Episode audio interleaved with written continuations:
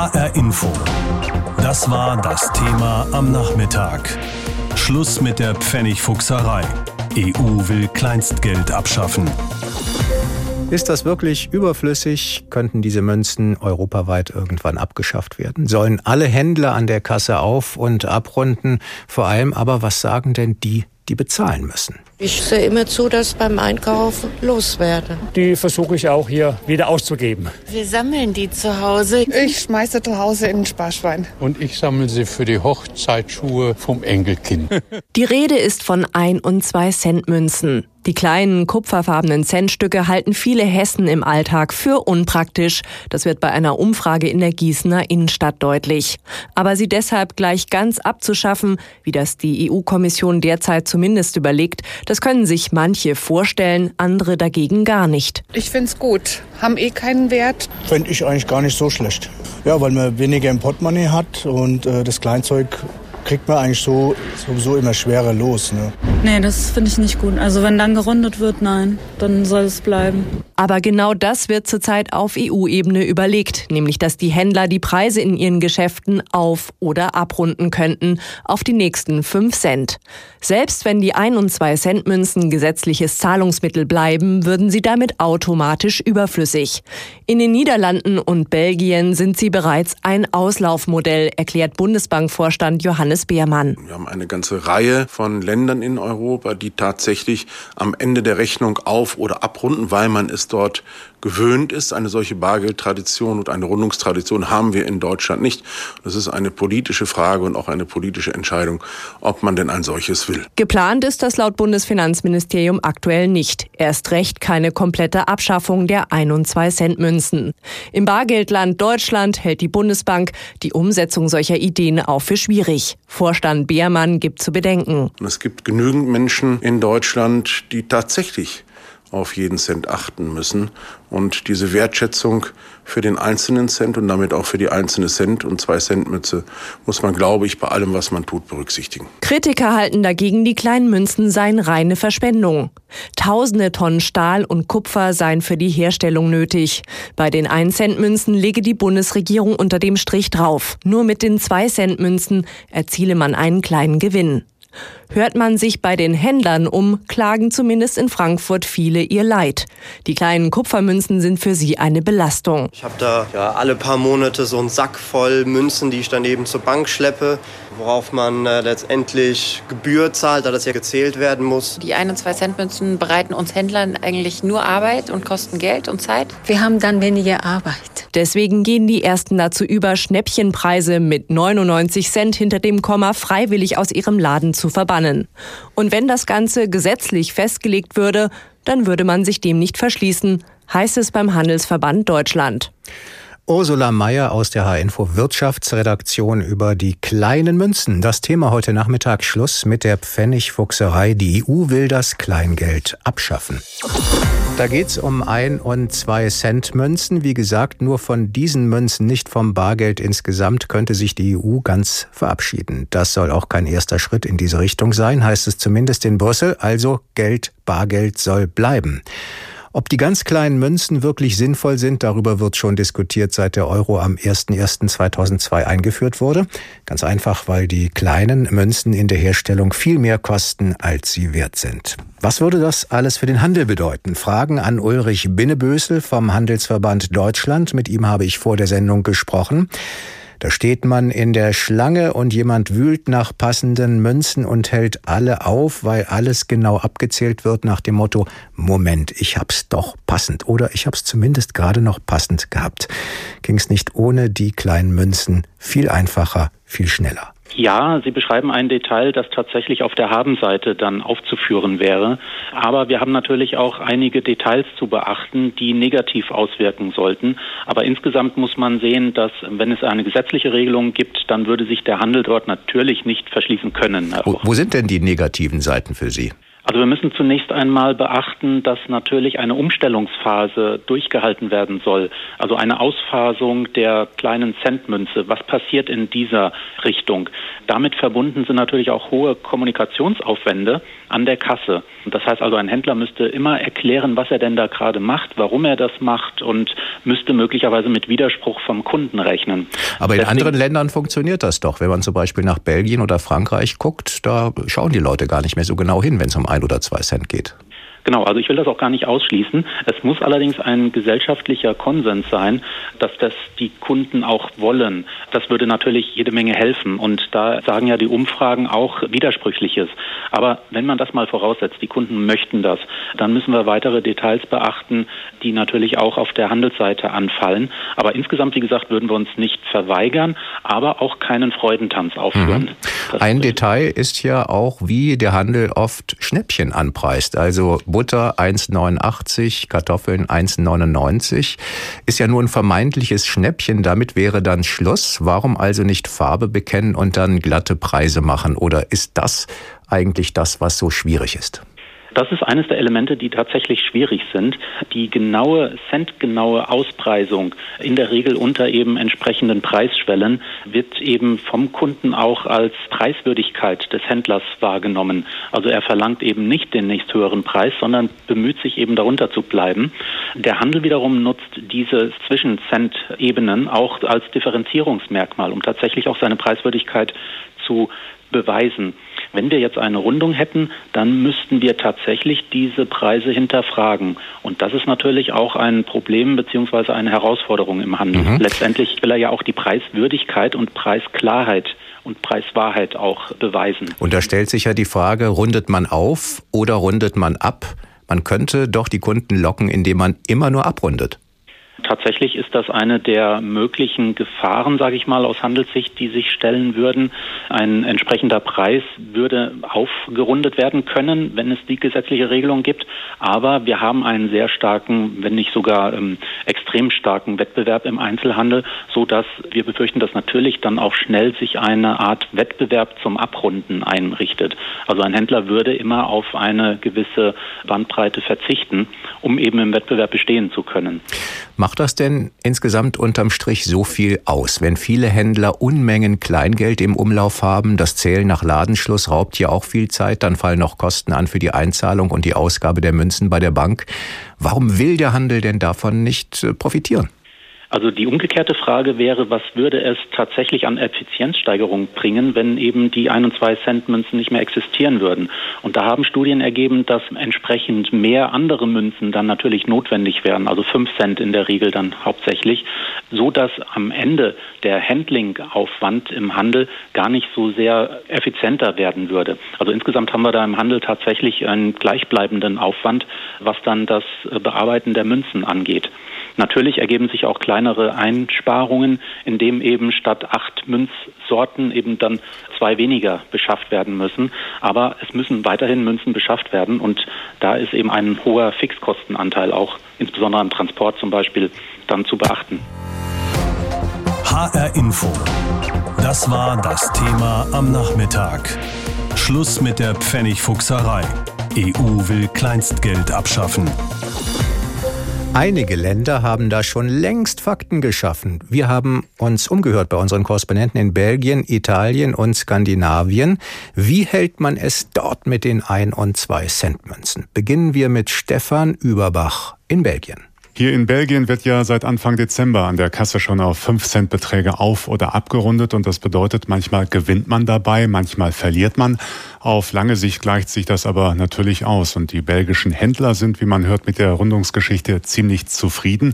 Sie müssen sich nämlich diese Rollen mit Klimpergeld nicht mehr aufwendig besorgen. Das spart bares Geld und an den Kassen geht es auch ein bisschen schneller, weil dieses Moment, ich hab's passend, weniger wird und wie sowas ausgeht, das wissen wir ja alle. Die Kunden sehen das Ganze, soweit ich das überblicken kann, ziemlich gelassen. Übrigens auch deshalb, weil die Leute in Belgien beim Einkaufen und an der Kasse sehr viel geduldiger sind, als wir das aus Deutschland kennen. Hier wird in einer Seelenruhe alles eingepackt und dann erst geguckt, wo man denn wohl das Geld haben könnte. In Frankfurt oder Berlin oder München wird es da sofort Riesenkrach geben. Also Proteste, weil auf oder abgerundet wird, die gibt es nicht, was aber ehrlicherweise auch daran liegt, dass in Belgien sowieso schon sehr, sehr viel mit der Karte bezahlt wird, sogar kleine und Kleinstbeträge. Aus meiner persönlichen Perspektive würde ich sagen, die Regelung ist okay, sie spart Zeit und Geld und ich habe auch ein bisschen mehr Platz im Portemonnaie. Stefan Überbach, Brüssel. In Italien werden die 1 oder 2 Cent Münzen nicht wirklich ernst genommen. An der Supermarktkasse wird ungefragt auf und abgerundet, mindestens auf 5 Cent, wenn kleinere Centmünzen gerade nicht in der Kasse sind. Kein Kunde regt sich darüber auf, jeder weiß, das gleicht sich schon irgendwie aus. Außerdem wäre es den Italienern peinlich darauf hinzuweisen, dass man doch noch 1 oder 2 Cent mehr an Restgeld bekommt. Da würde man als Quadratkopf als Deutscher gelten. Gelegentlich wird Kleingeld auch durch kreative Lösungen ersetzt. Es gibt einen Fall, als selbst keine 5 Cent mehr in der Kasse waren, da ist dem Kunden als Restgeld ein Bonbon angeboten worden. Jörg Seiselberg, Rom. In Finnland gibt es noch 1 und 2 Cent Münzen und eigentlich müssen sie auch angenommen werden. Aber seit mehr als 15 Jahren spielen sie im praktischen Bezahlalltag der Finnen überhaupt keine Rolle mehr. Beträge werden laut Gesetz immer auf 5 Cent gerundet. Und nur weil die Europäische Union es so vorschreibt, werden weiterhin kleinere Mengen finnischer 1 und 2 Cent Münzen geprägt. Vor allem Sammler interessieren sich für sie und zahlen inzwischen deutlich mehr als den Nennwert. Ansonsten läuft es im Euroland Finnland genauso wie in den Kronenstaaten Schweden, Norwegen und Dänemark. Die Leute dort haben schon lange kein Kleingeld mehr in den Taschen, oft genug überhaupt kein Bargeld mehr. Überall wird selbst der Kaffee an der Ecke mit Karte oder mit Handy-Apps bezahlt und nur Nostalgiker, die sich sehnsüchtig an Zeiten erinnern, als man noch bar zahlte, nehmen Kronen in die Hand. Als Schein, aber auch als Münze. Kronen wohlgemerkt. Öre also unsere Cents, die gibt es bar nur noch in Dänemark als 50 Öre Münze. Das ist es dann aber auch. Allerdings gibt es einstellige Öre-Beträge schon noch auf Preisschildern. 8 Kronen 49 oder 9,99. Das ist dann aber nur fürs Kundenködern. Beim Zahlen wird bis 49 Öre ab und ansonsten aufgerundet und zwar zur nächsten vollen Krone, umgerechnet jeweils also auf etwa 10 Cent. Wie Schmiester, Stockholm. Schluss mit den prallvollen Portemonnaies und den schweren Dosen mit Centmünzen im Küchenregal, die man irgendwie nie los wird. Oder gilt eben noch immer, wer den Pfennig nicht ehrt? HR Info. Pro und Contra.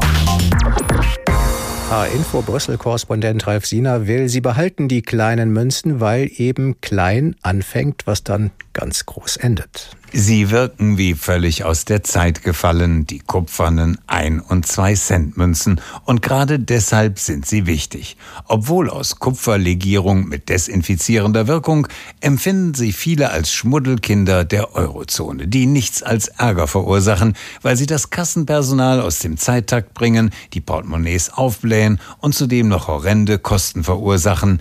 Eine 1-Cent-Münze kostet in der Produktion rund 1,6 Cent. Das scheint absurd und macht dennoch Sinn.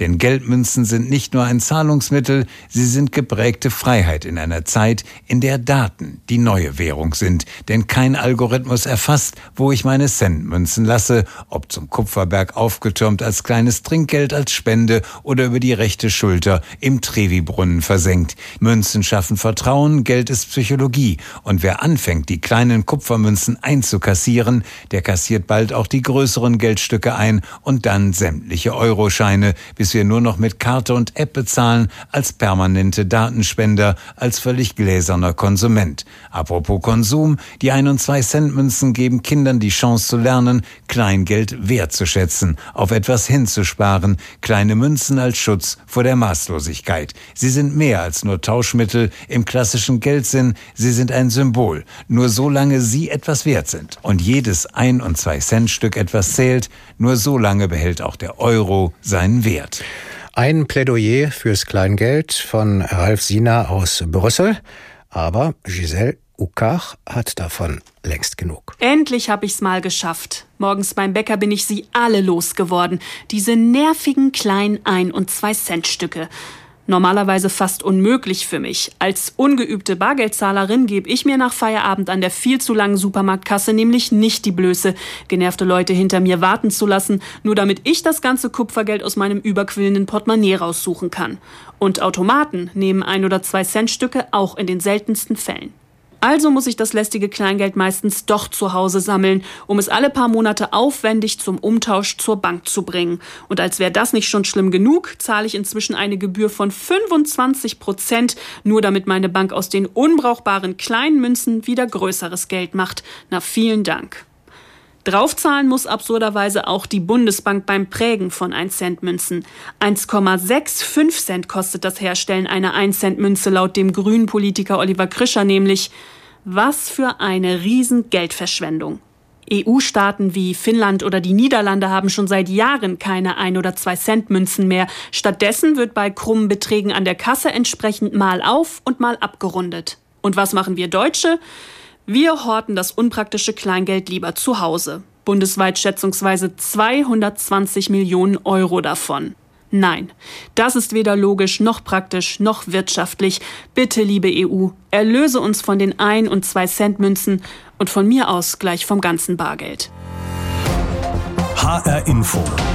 Das war das Thema am Nachmittag. Schluss mit der Pfennigfuchserei. EU will Kleinstgeld abschaffen.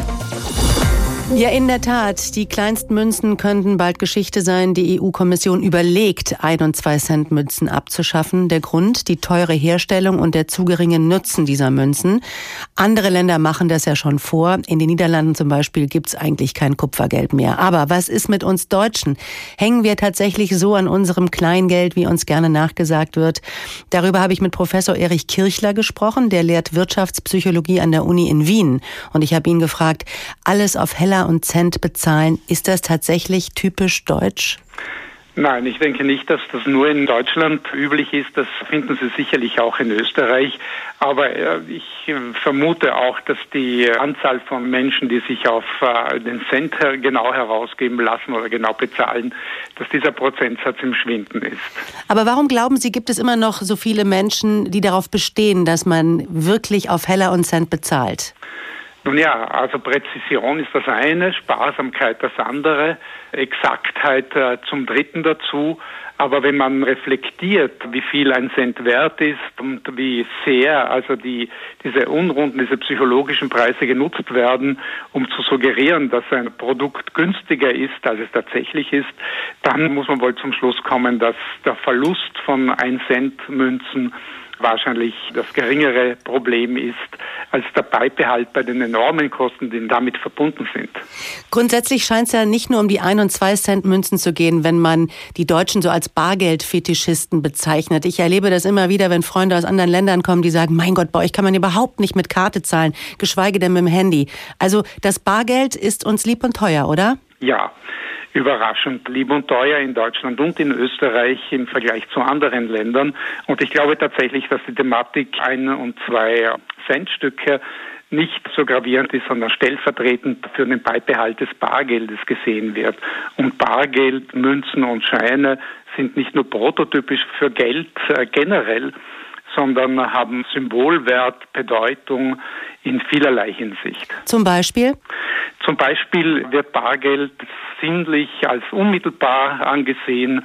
Man weiß sozusagen, was man in der Hand hat und man hat Kontrolle darüber, sehr unmittelbar Kontrolle darüber, wie viel Geld noch in der Geldtasche ist und was man schon ausgegeben hat. Man erspart sich sozusagen eine mühevolle mentale Buchführung weil man ständig kontrollieren kann. Also die Kontrollierbarkeit von Ausgaben ist ein gewichtiges Thema, aber auch die Sorge darüber, dass der Staat oder Banken uns überwachen können, wenn nicht mehr mit Bargeld bezahlt werden könnte. Warum glauben Sie, Herr Kirchler, ist das in anderen Ländern nicht so ausgeprägt? Das scheint ja wirklich etwas im deutschsprachigen Raum zu sein, sage ich mal. Ja, es gibt unterschiedlichste Vermutungen. Eine sehr spekulative und vielleicht auch wesentlich zu gewagte ist die, dass wir die Effizienz unseres Staates, äh, Institutionen als sehr hoch einschätzen. Und solange sozusagen das Vertrauen in diese Institutionen groß ist, muss man nicht Wesentliches befürchten. Aber wenn es einmal die Gelegenheit gibt oder eine Veränderung gäbe, wo das Vertrauen schwindet, dann wäre die Kontrollierbarkeit auch bedrohlich. Erlauben Sie mir noch eine Frage. Was glauben Sie, was passiert, wenn die EU den Deutschen und auch den Österreichern ihre Kleinstmünzen wegnimmt? Ich denke, dass der Aufschrei relativ gering sein wird und auch schnell verebben wird. Dreimal pro Stunde ein Thema. Das Thema in HR Info. Am Morgen und am Nachmittag.